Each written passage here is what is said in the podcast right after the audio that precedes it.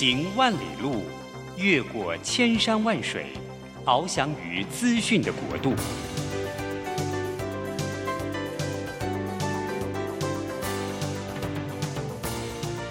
以全方位的视野，飞向更高更远的目标。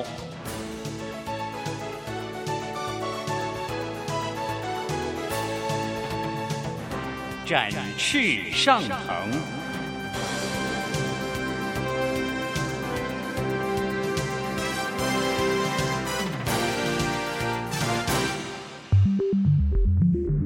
新冠疫情让世界变得不一样。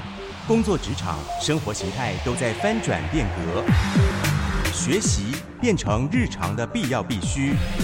让俞国定每周为您搜寻、萃取一本国外热门新书，与你在空中分享。俞国定制作主持，愉快读好书。欢迎大家来到愉快读好书，我是俞国定。每个礼拜一的早上，我们要在空中相会。在最近八月份的时候呢，我们几位呃受访的来宾呢，都特别集中在我们跟我们每一个人的身心灵有关的事情。那我们在月底，今天是八二九，我们在月底的时候呢，我们特别呃请到呃一位呃很独特的一位呃，我觉得是一位杰出女性吧。那他来跟我们谈什么呢？今天我们要来谈的是西班牙的朝圣之旅。我大家可能有听过这个行程，我在很多年以前就听到这行程，但是我一直都没去过。但这这件事情我一直放在心上，我就觉得这好重要。为什么？因为我觉得朝圣之旅，我看了一些报道以后呢，我就觉得这个事情呢是应该每一个人。都应该要有这样的一段经历，因为在那里面，每一个人在那边，呃，都发生了好多好多奇妙有神的呃呃痕迹的这个地方。所以我们今天特别请到的特别来宾是啊、呃，有一本书叫《西班牙朝圣八百 K》，Kerry 的这样捡回自己的这本书的作者林梦燕，Kelly，Kelly 早安，嗨，于大哥早安，各位听众朋友好，我是 Kelly。对，Kelly 啊，Kelly 啊，我要讲一下，Kelly 是很独特。他原来在卡内基做教育训练的老师，做了十五年。是的，对，是讲师哦。他教你怎么样人生会变得更美满哦，人生变得更更光明哦，人生变得更有用哦。啊，怎么样沟通哦？是。那我也去上过，我三十年以前去上的时候，交了好多钱哦，去上了学了一大堆东西回来，最后学完以后才知道自己有多蠢、多笨、多不足。所以我觉得这个。他在那边做了十五年，就教大家怎么样变成一个厉害的人。可是突然，突然、嗯、没有突然了，想很久，啊、想很久哦、嗯，反正就去了，就工作也不要了，就去做呃，就去做这个朝圣之旅哈。是，他不但自己去走了好多次，现在还变成一个带领大家去朝圣之旅的一个领队的人哈。对，我想第一个要先请 Kelly 来介绍一下，嗯，西班牙朝圣之旅是什么？好。哇，这个要讲好讲蛮蛮蛮没关系，你就尽管讲吧。蛮好，尽管讲哈。好、哦，呃，其实西班牙朝圣这一条路哦，哦。就是呃呃，全世界有三大朝圣圣地，对，一个是梵蒂冈，梵蒂冈，然后一个是意大利，梵蒂冈、呃，意大利梵蒂冈，对、哦，然后一个是在哪里去了哈？西班牙。不是，呃，西班牙是算是第三大。啊、哦，一个是在呃呃耶路撒冷。哦哦，以色列呢？对，以以色列耶路撒冷，对。对，那这一条是现在目前比较兴盛的，就是说，呃，他他在终点圣地亚哥供奉的是上帝的十二门徒之一的圣雅各。是，对。所以呢，呃，西班牙其实有非常呃呃，不只是西班牙，是整个欧洲有非常多的路都通到了西班牙这个地方。那所以很对 San Diego，，所以很多人他其实是为了就是寻找他生命中的一些难题的解答，所以踏上这一条路。OK，对，当时在呃，就是中古世纪，它当然就是一个救赎的道路。对对，可是后来呢，它变成是一条，就是说呃，在做长城徒步，另外一种旅游的方式。对，所以其实呃呃，终点的圣地亚哥大教堂，他们其实都会有做一些统计，就是说来走的原因是什么？那大概百分之呃呃四五十是因为宗教因因素。就真的是为了救赎，然后遇见上帝。可是有百分之另外的五六十，其实都是呃想要追求心灵的成长而去的。哦、所以跟那个什么呃穆斯林他们去什么麦加那个不太一样。对，这一些差不多的，这都是都是呃天主教的朝圣圣地。对对。那所以他是呃就是。呃，大家都到最后的终点，嗯，终点是在圣地亚哥，对，但是那个路途可能有不同的路线，是不是？哎，对对对对对对。可是我们耳熟能详的是，呃，我书上的这一这一条路，就是西班牙的八百 K 这一条是最兴盛的。八百 K，那是八百公里哎。对啊，八百公里，那不是走了半条命都没有了？不会，会越走越开心。公里吗？对啊，我走八百公里，而且我不止走一趟。哦，还回来了哈，还完整的回来。对、啊、我总共完整的走了两趟。OK OK。对，那走两趟呢，其实是呃体力，当然这过程当中，因为是长程的步行，哦、它跟爬山又不太一样。哦。对，因为它都在高原当中走，所以呢，它不像爬山，就是一直要往上爬。哦、对，所以呢，呃，用徒步的方式是比较慢的旅行方式，所以呢，身体会越走越健康。所以到后面的话，其实一天都可以走个三四十公里没有问题。哦，好，嗯、好，所以怪不得人家说朝圣之旅，它也是一个奇迹之路，呃、也是一个生命之路，也是一个转折之路，是，也是一个沉淀之路。于、哦、大哥，您真的做足的功课。为什么？因为其实，在徒步的过程当中哦，呃，我们常常在讲啊，徒步有点感觉像像动禅的感觉。哦，动禅、嗯、就是它就是呃同样的动作，它一直在重复，嗯、对。对，然后速度又很慢，对，所以我们会有大量的时间可以呃，就是说自己去跟自己对话。啊，对，可以沉淀，对，是是？可以去思考，因为你走的时候很，我看那个书上写的好像、嗯、呃大部分都是一个人嗯。在那边走嘛，嗯、对，只是是你跟别人走也。不是说是两个紧密的走，就是可能保持一段距离，所以你在一个独立的空间里面继续往前走，所以你很多的时间可以对。面对自己。对，对我其实第一次第一次去走的时候，我呃当时是因为我想要找寻人生的方向，就是我我我虽然卡内基的工作非常的好，对呀、啊，你还有什么方向啊？你不是天天告诉人家方向吗？卡内基老师不天天告诉人家方向？没错没错，就搞半天，原来老师也有方向的问题耶。是。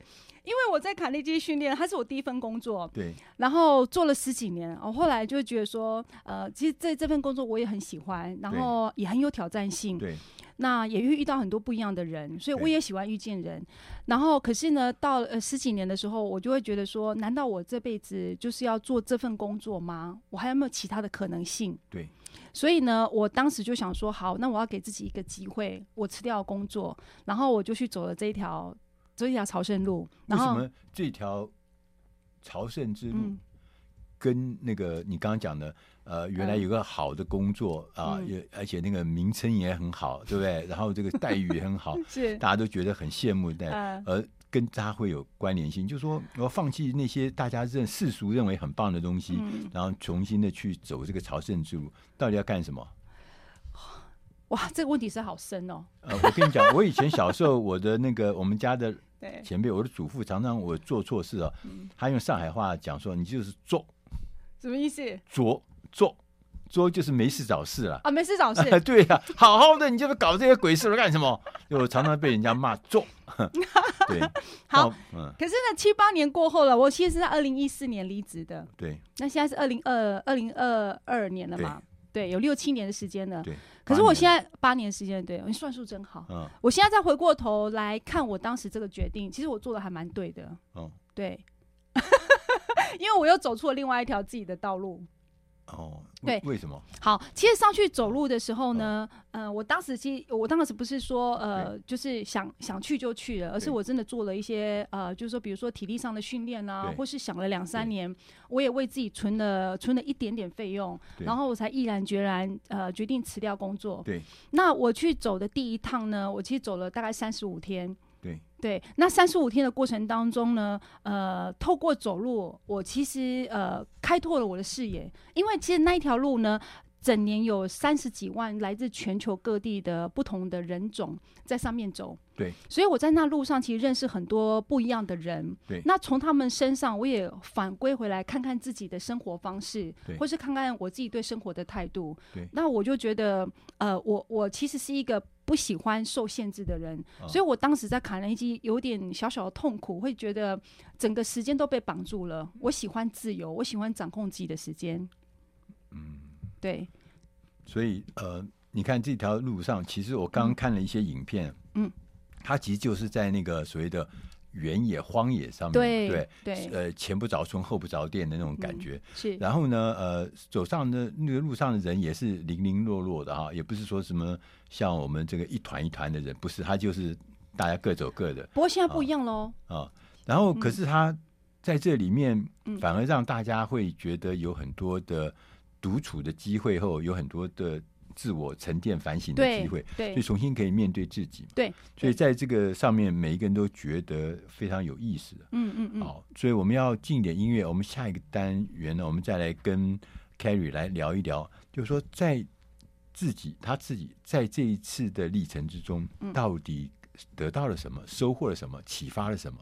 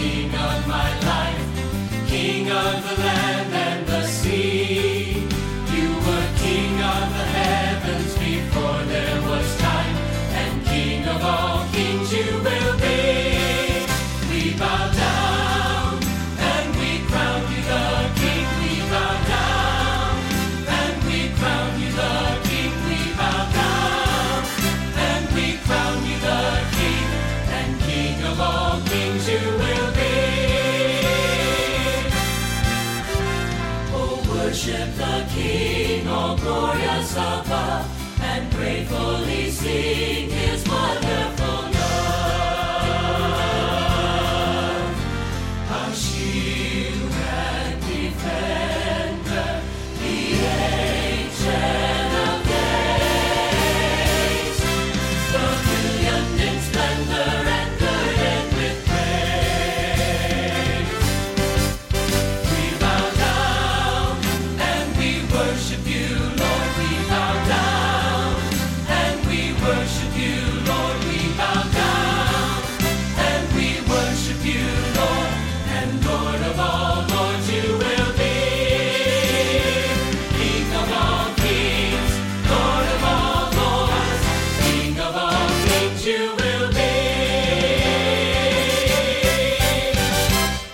大家回到愉快读好书，我是余国定。今天我们的特别来宾是呃西班牙朝圣之旅的达人林梦燕，她的英文名字叫 Kelly。嗯、Kelly 呢，她曾经花了三十五天的时时间走完这个八百公里哦，八百公里长的这个朝圣之旅。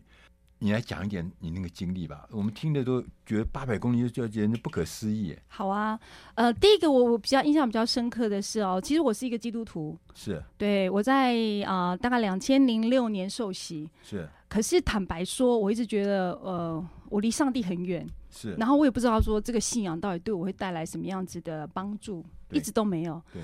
可是我真正遇见上帝，其实在这条路上面。对。对，因为有一天呢，我就呃。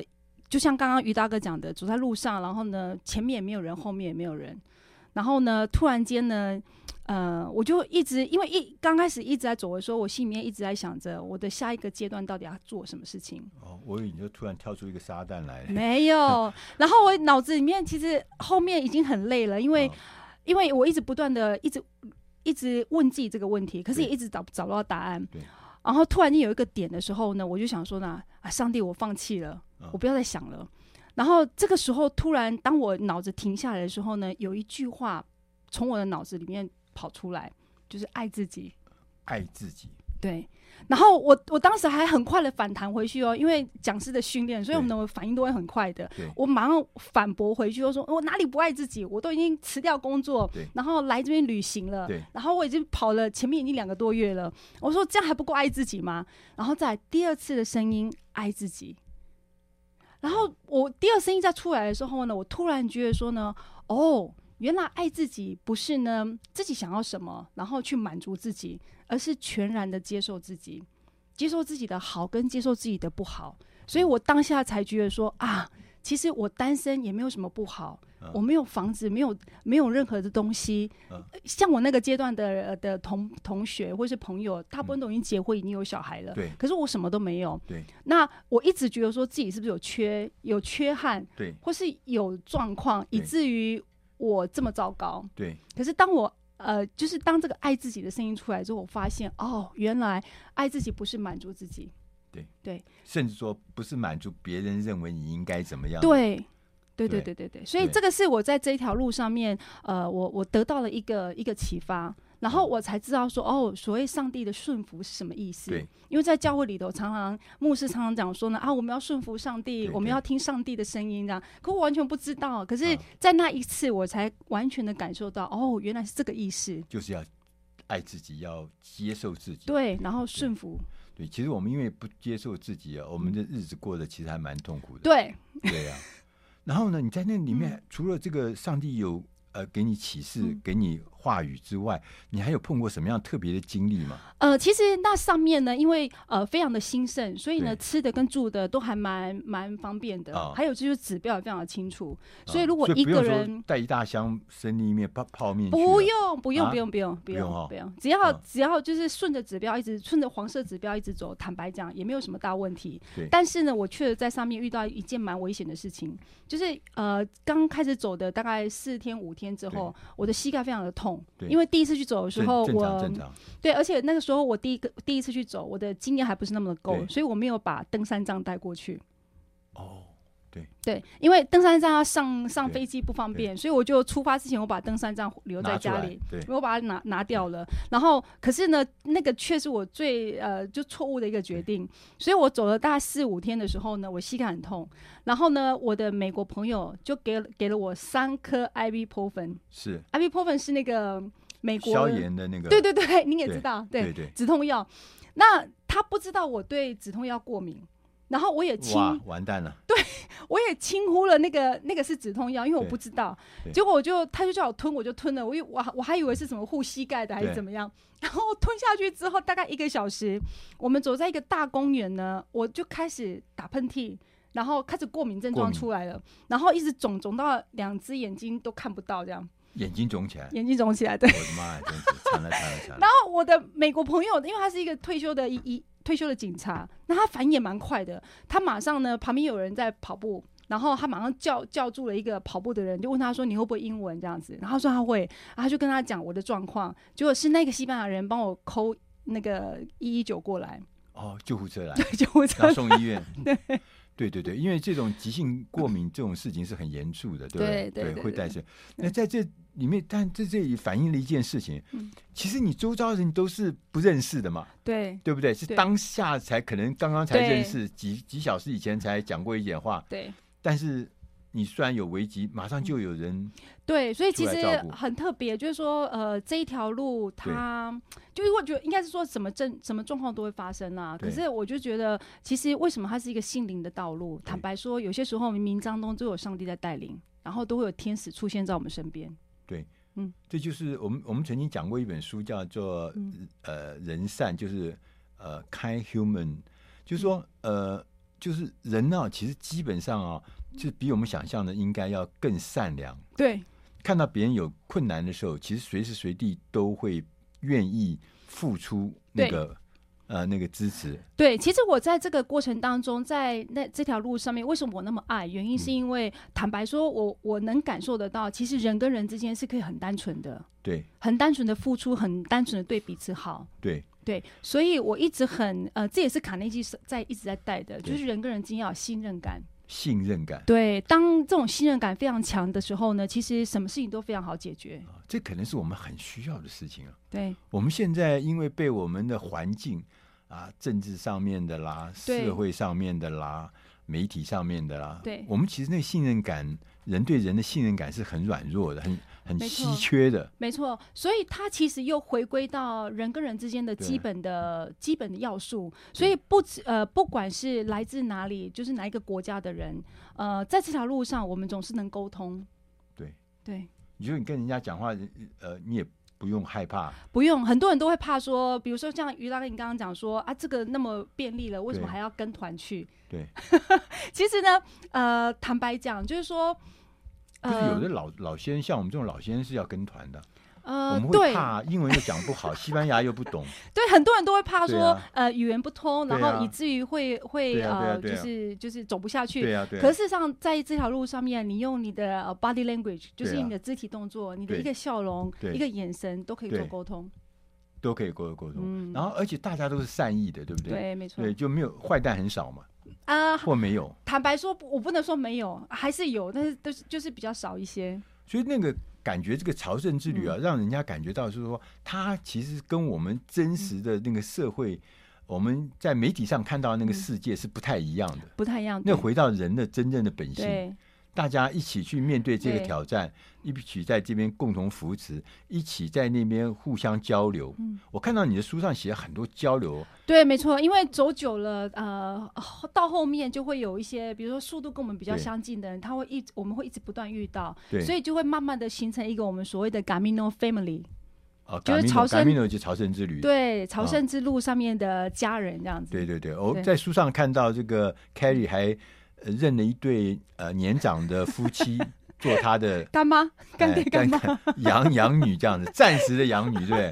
然后那那对夫妻也还蛮好笑的，就是他们跟所有碰到的人都介绍说，这就是我的女儿，对啊。然后那个女儿也女儿女儿大也去跟人家争饭吃，是不是？啊，对，因为我们就是会在一起，然后他们也会就像女儿这样子照顾我这样子，嗯嗯嗯，对。所以在那个过程中，其实我们可以刚刚讲说，重新认识自己之外，其实还可以重新认识这个世界。对，没错。所以，就你在那个过程中有很多很多的故事嘛，对不对？哦，我看，我看你认识那个世界的人啊，什么我们什么斯呃斯洛伐克的人。斯洛伐克，对，还有是有很多奇啊奇怪的这个地方，那些国民我们就知都不知道，还可以跟他交谈，可以跟大家讲彼此的文化、彼此的生活方式、对彼此的价值观，很多很多东西，对我们来讲是确实是一个认识世界的好方法。对，因为我觉得台湾呃，当时对我来说，我我我觉得自己是非常狭狭隘的，就是说一呃从小到大都只是在台湾这个环境生长，可是为什么那个地方可以让我看到，就是说。很多不同国家的人对我的冲击很大，是因为就像于大哥说了，可以认识很多不同的人。比如说，除了斯洛伐克，我还遇到苏联人。对呀、啊。然后，然后一就是。从跟他们的相处当中，其实也是一种文化的交流，对，啊、对，对，所以我们会知道，比如说他们的习性啊，他对人的态度啊，像那个呃呃苏联人，他为了示意或者说尊重，他其实要道别的时候，他都还就是亲我的那个手臂这样。对呀、啊，就其实我们因为啊，我们过去这段岁月，嗯、尤其对年轻朋友来讲，嗯、我们对于这个。这个大门不出，二门不迈啊，嗯嗯、然后这个双耳不听窗外事啊，这个已经很久了。嗯、所以，我们连我们不要说别的，我们连我们附近的菲律宾在长得方的圆的，我们都不知道；韩国我们也不知道，中国大陆更不知道，对不对？然后，所以说，我们就天天在家里面开心。嗯、所以，其实这个世界很大，朝圣之旅是一条非常好的认识自己，也是认识世界的道路。嗯、我们下一个单元，我们要来跟 Carrie 来聊一聊，那谁适合去？怎么样做事先的准备呢？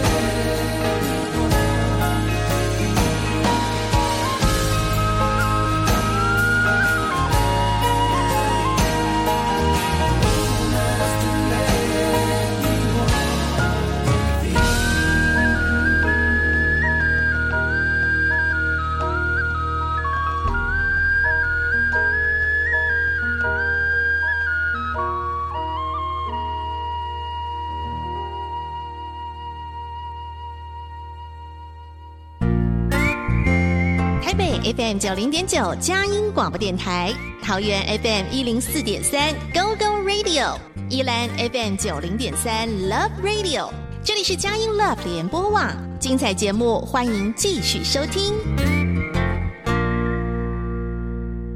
欢迎大家回到愉快读好书，我是余国定。今天我们的特别来宾是国内西班牙朝圣之旅的达人 Kelly 林梦燕。梦燕呢，她曾经呃。好像去过七八次，对，走过七八条路线。呃，对，蛮多条路线，不一样的路线。对对对，他其中这个最长的那条八百公里那条最长的那条，他走了两次。嗯、我觉得他实在是非常非常的神奇啊。那我觉得这条路。这这么这条这个所谓朝圣之路，它不是一条单独路，它有好多条不同的路线走法，有的是从葡萄牙走，有西班牙走，从法国走啊，各式各样。那呃，在这里面呢，呃，我们从刚刚跟 Kelly 的交谈中，我们就知道这是一条大家讲的奇迹之路。嗯，他在那里面有很多呃丰盛的收获。嗯，啊，他觉得只面对自己。也让自己能够爱自己，能够让自己接受自己。在他这个过程中，他觉得虽然是一片荒野啊，但是收获满满。尤其是对这个自己这个像我们在这个都市里面长大，在这个繁华世界长大的人，那种难得的独处，然后难得的面对自己，难得的让自己能够往上生命啊往上推升，没错，就是很难很难得。所以他走了好多好多次啊，他觉得他这个是太棒的地方。那我就要想。谁适合去啊？好，我们这种我们这种老弱病残的人可以去吗？还有我们这个好像看起来已经那个很僵化的人，这个生命很僵化的人也适合去吗？对，好，其实。呃，于大哥说谁适合去哦？这个反而是要问自己喜欢什么样子的旅行方式。对，因为我当时去走是为了找找寻自己的呃我下一步的目标。可是我后来发现呢，用这种旅行其实是非常棒的旅行方式。对，因为以前我在卡内基，我们每一年都会到美国去开年会。对，然后公司就把它当成是招待我们员工旅游的一种方式。可是那十几年，我发现就是说跟着团出去，然后旅行社都安排好好的，然后去到美国还是吃中国餐厅，然后住很好高档的旅店。黑先生可能会听这一段。好，那我觉得那个呃，对公司很很照顾我们，可是我觉得那不是真正的旅行。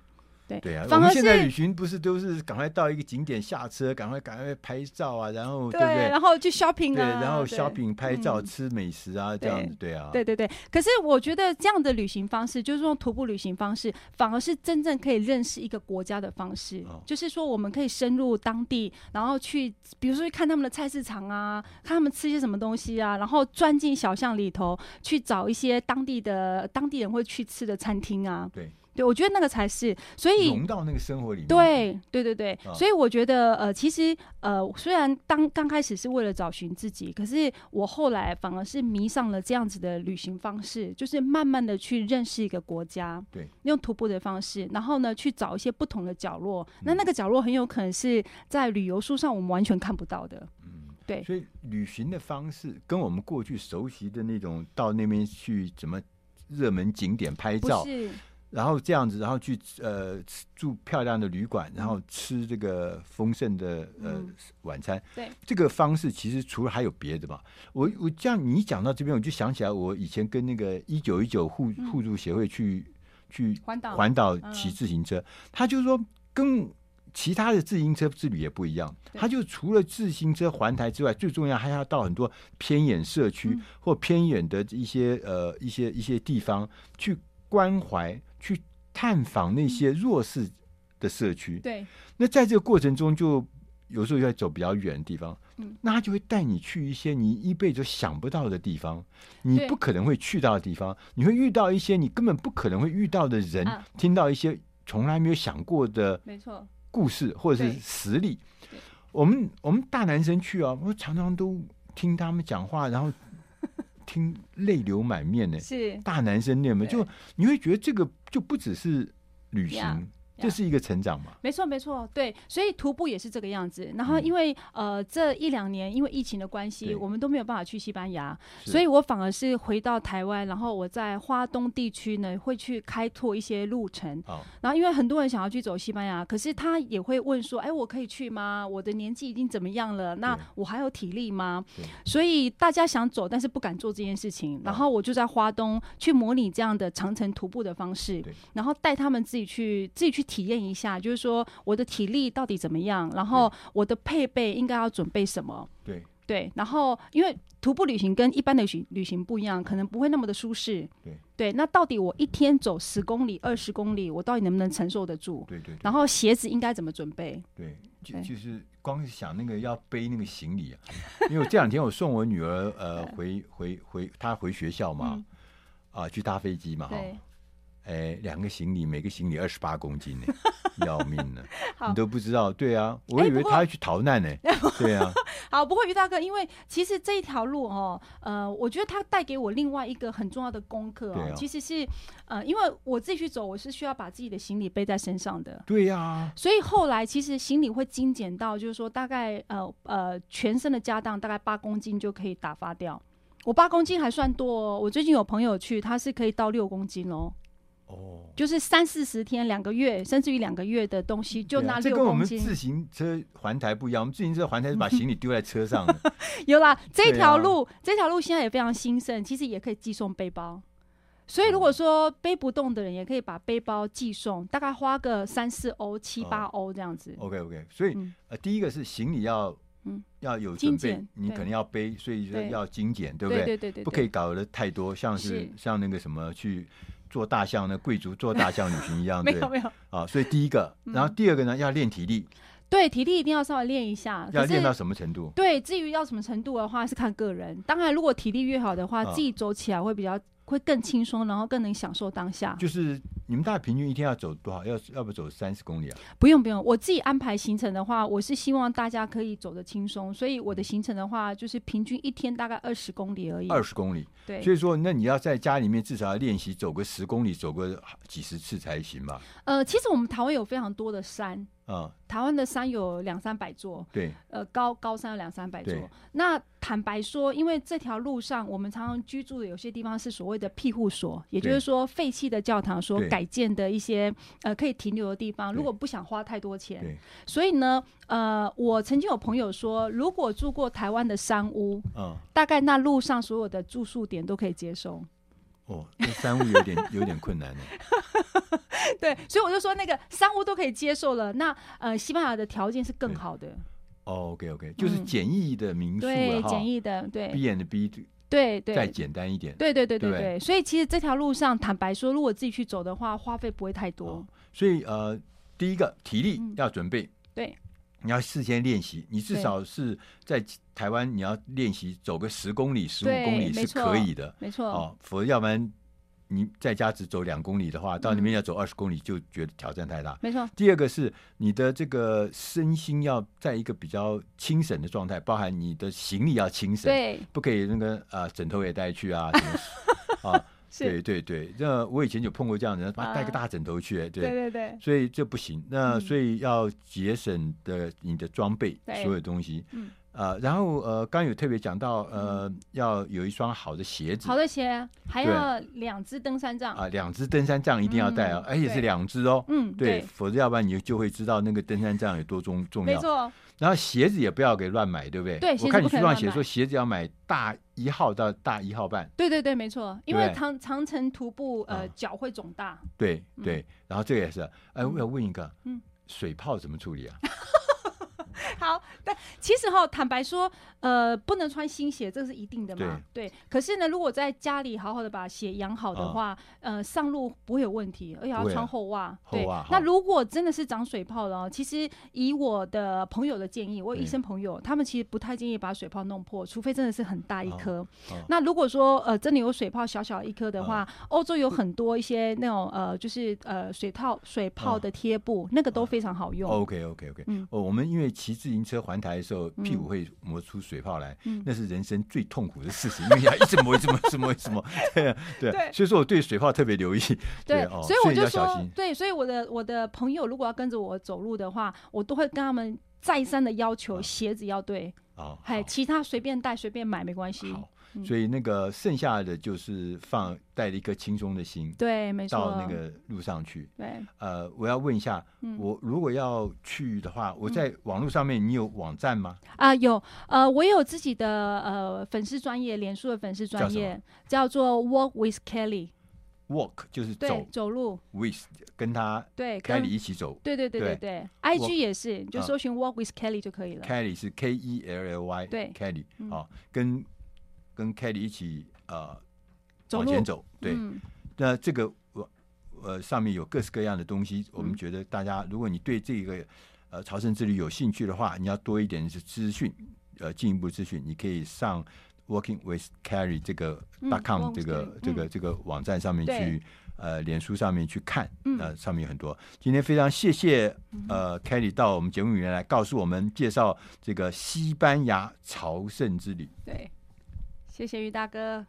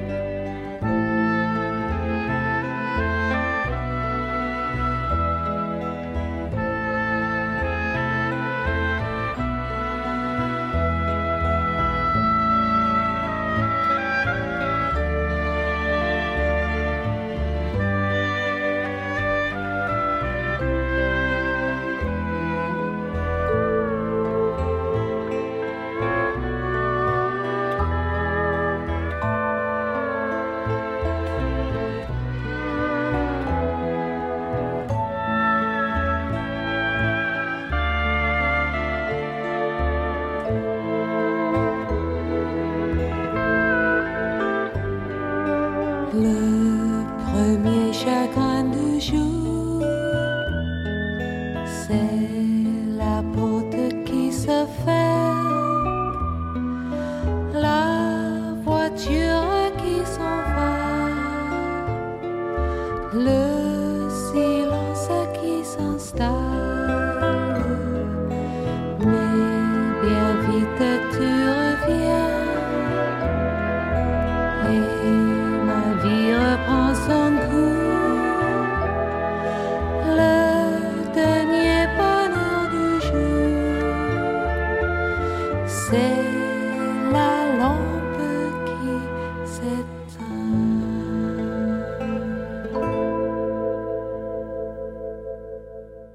欢迎大家回到愉快读好书最后一个单元，我是余国定。今天我们要跟大家来聊一聊职癌，就是你的职场的生癌。我们要来讲怎么样能够有可能为自己创造或是打造一个很非凡的职癌。那我们今天选的这本书《打造非凡职癌六部曲》，它的英文名字叫做 Built，就 Built 就是建造了。这本书的作者是厉害的人，武功很高强的人，叫做东尼·费德尔。东尼·费德尔呢，他在戏谷啊闯荡了已经三十年，哎，等于是老戏骨了哈。他最有名的成就呢，就是他开发了 iPod 那个听音乐的。我不知道大家记不记得那个时候啊、呃，当贾博士在讲台上面要发布新产品的时候，突然从口袋里面掏出一个东西，说啊，小小的像一块豆腐一样的薄薄的。他说我要在这里面放两千首歌在里面。当时大家惊为天人。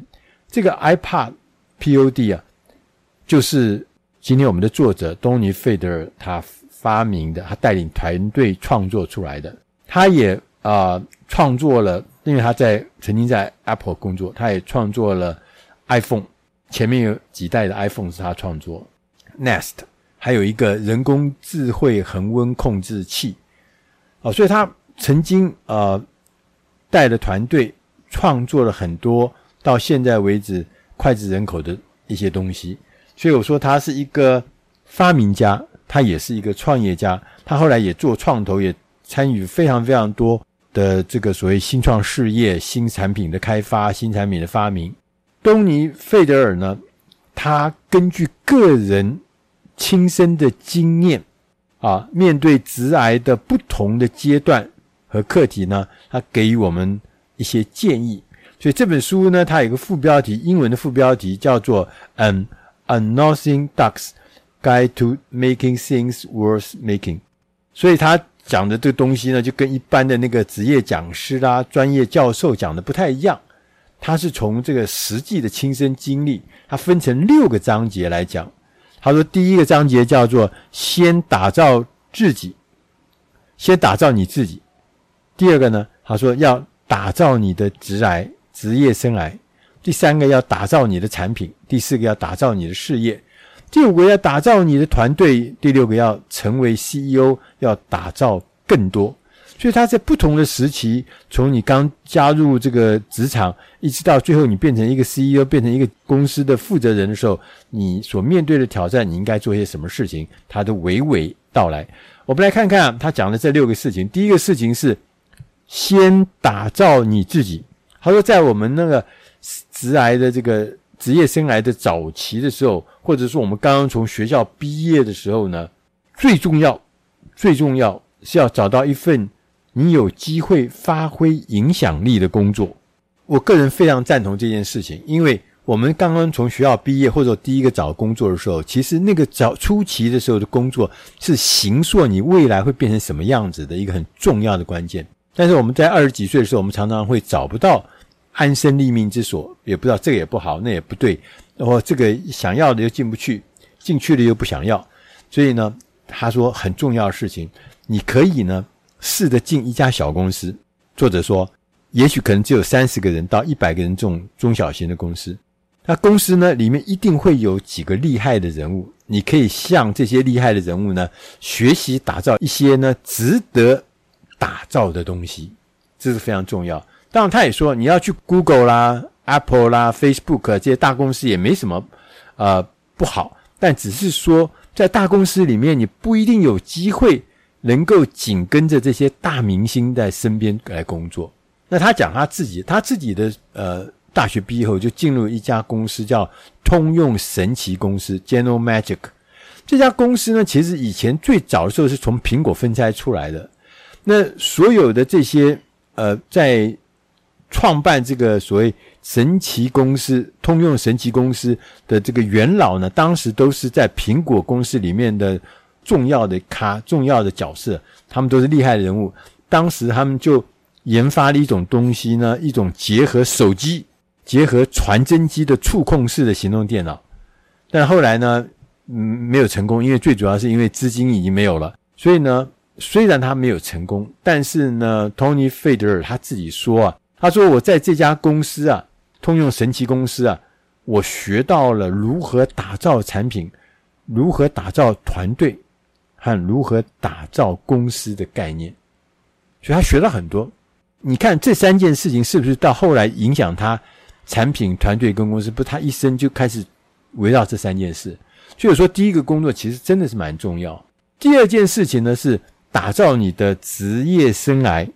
托尼·费德尔呢，他在这个通用神奇公司的时候，他就感觉到公司可能做不出一个他们原来想象想要做到的那个产品，所以呢，他就向他们的主要的股东，也主要的投资人啊，就是飞利浦公司提出了一个想法。他说：“我们可以用通用神奇的软体跟硬体，开发出一款掌上型的电脑，其实就是后来的 PDA 啦，就是那个个人数位助理那个 PDA。”后来他就提出这个构想之后呢，飞利浦很喜欢他的构想，就给了他一个组成了一个团队来进行开发。当时托尼啊，东尼他才二十五岁，我看了这一段，我吓一下，二十五岁他就可以提出这样的构想。所以在一九九七年跟一九九八年，他分别推出了掌上型电脑跟 Nino N-I-N-O 个人的数位助理 PDA。当然，在那个时候呢，在一九九七、九八的时候呢，呃，卖的不好。为什么？因为大家不熟悉这个东西。后来呢，托尼那费德尔呢，他就转到飞利浦的一个风险投资的团队。这个团队呢，投资了世界第一个数位录影机 TiVo T-I-V-O 和第一个线上有声服务的这个平台叫 Audible。A U D I B L E Audible，那个 Nino 呢，个人数位的这个呃，刚刚讲的 PDA 那个数位助理呢，就装了这个有声书的平台跟有声书的系统在这里面。他当时 Tony 就想说，那我这个 PDA 可以放有声书，那为什么不能够放音乐呢？于是呢，这个 Tony Feder 他又开始想新的事情。他就说：“诶，那我要做音乐的话，他就去找了这个当时这个播放器的开发商 Real Networks，跟他的执行长就谈。同时呢，他们也约了飞利浦的执行长一起来开会讨论。就没想到飞利浦的执行长迟到，迟到，而且迟到很久。所以当他来的时候呢，Tony 呢已经决定呢加入了 Real Network 这家公司。”就是他要做这个可以播放音乐的手持的这个呃机器，但是呢，Tony 费德尔加入了 The Real Network 之后呢，进去以后发现哦，事情比他想象的不一样。这家公司啊，Real Network 的公司内部的政治啊，让他无法忍受。就里面有很多的政客，有很多很多的派系，有很多很多的那些政治的上面的作为。所以他呢，很快又离开了 Real Network 公司。但是呢，他在 Real Network 公司是学到的一些关键，其中包含他说：“你不要认为啊，你必须成为一个经理人才能够成功。你可以不要担任管理职，但是呢，仍然能够赚到同样多的钱，并且拥有同样的影响力。”他说：“一旦呢，你变成经理人。”你就会停止哈，可能啊，可能啊，你可能会停止啊，从事最初使你成功的事情。然后呢，做经理人最重要的事情呢，你是开始去帮助别人成功。那除非呢，你是愿意去做这个什么帮助别人成功，否则你就不要承担管理这个职务。第三个呢，他还学到，他说。如果你讨厌你自己的工作，那就拿再多的钱，其实都不值得的。升官啦、加薪啦、获得更多更多的福利，如果你不喜欢、你讨厌的话，都不值得的。这是他的心得。第三个阶段，他说要练习打造你的产品。刚刚讲说，托尼·费德尔在离开之后，他就自己创了一家自己的公司。他觉得这一次呢，他想要成立一家公司来做一个可以拿在手上的数位点唱机。他雇了十二个工程师，然后把这个构想呢，就开始做 roadshow，到外面去跟人家做简报。他向各式各样的创投公司做了八十次哦，不是八次，是八十次的简报。结果是一毛钱都没有从创投身上拿到。当他正准备要关门大吉的时候啊。苹果这个时候开始呢，正好他们想要寻找一个有制造手执装置经验的人，哎，这个时候就刚好配合上了。于是呢，他们就找上了托尼，这托尼费德尔呢就开始提供了一些咨询服务给苹果。苹果当时的市值只有四十亿美金，四十亿美金，公司也是摇摇欲坠，又很惨嘛，才把贾博士找回来。但是你知道吗？微软 Microsoft 当时的市值是两千五百亿美金，呵，简直就是六十倍的这个规模。当时啊，托尼·费德尔就向贾伯斯提出了一个 iPad 的想法。后来呢，托尼呢也变成了苹果公司的员工，他原来的团队那十二个工程师呢也被苹果雇佣。在二零零一年，就一年之后的十月二十三号，iPad 就出现在这个世界，大家就会想起那个那一场那个产品发表会的时候，贾伯斯的那个那个表演啊，从口袋里面掏出一个小东西，说：“哎，两千首歌在这里面。”大家惊艳。随后呢，又 iPhone 又来了。托尼·费德尔总共在苹果公司工作了九年，在这个九年的过程中，托尼说，他学到了开发新的科技产品时候重要的事情。第一个，他说，你做第一个版本的时候，我们是从愿景出发，开发一个产品呢，是从顾客身上取得数据。到第二个版本的时候，你是利用那个数据来改良产品，如何呢？啊，扩大那个产品的规模。到第三个版本的时候，你是要建立、优化你的业务。并且呢，要获得利润，所以第一个版本、第二个版本、第三版，每个各有不同的使命、不同的方法跟不同的目标。接着进入第四个阶段，就是打造你的事业。费德尔他说，他完成了 iPhone 的前三代、前三代的产品的时候，他就离开了苹果，因为呢，他觉得。啊，完成这三代之后呢，剩下的工作就是不断的让 iPhone 进行调整而已。他觉得可能趣味性很低了。这时候呢，他注意到有一个东西呢，经常会出问题，叫做家庭恒温器。它这是一个控温的装置，可以让家里的室温呢、我们不是家里都有那空气呃，这个这个什么冷气啊或者暖气嘛，哈，怎么样让室温调到最舒适的状态？这是有一个装置的。他决定呢，自己来解决这个事情。他办了一家公司，推出了一个叫 Nest（N-E-S-T）Nest 的智慧恒温器。后来这家公司呢，被谷 Google 呢，谷歌以三十二亿美金收购了。在这个创业的过程中啊，费德尔发现，无论你是用什么方法来募集资金，你要把这个募集资金呃，把它当做一场婚姻，它是一个长期的承诺，你必须要建立信任。你要取得互相的尊重，而且要在共同的目标的基础上，你才有可能成功。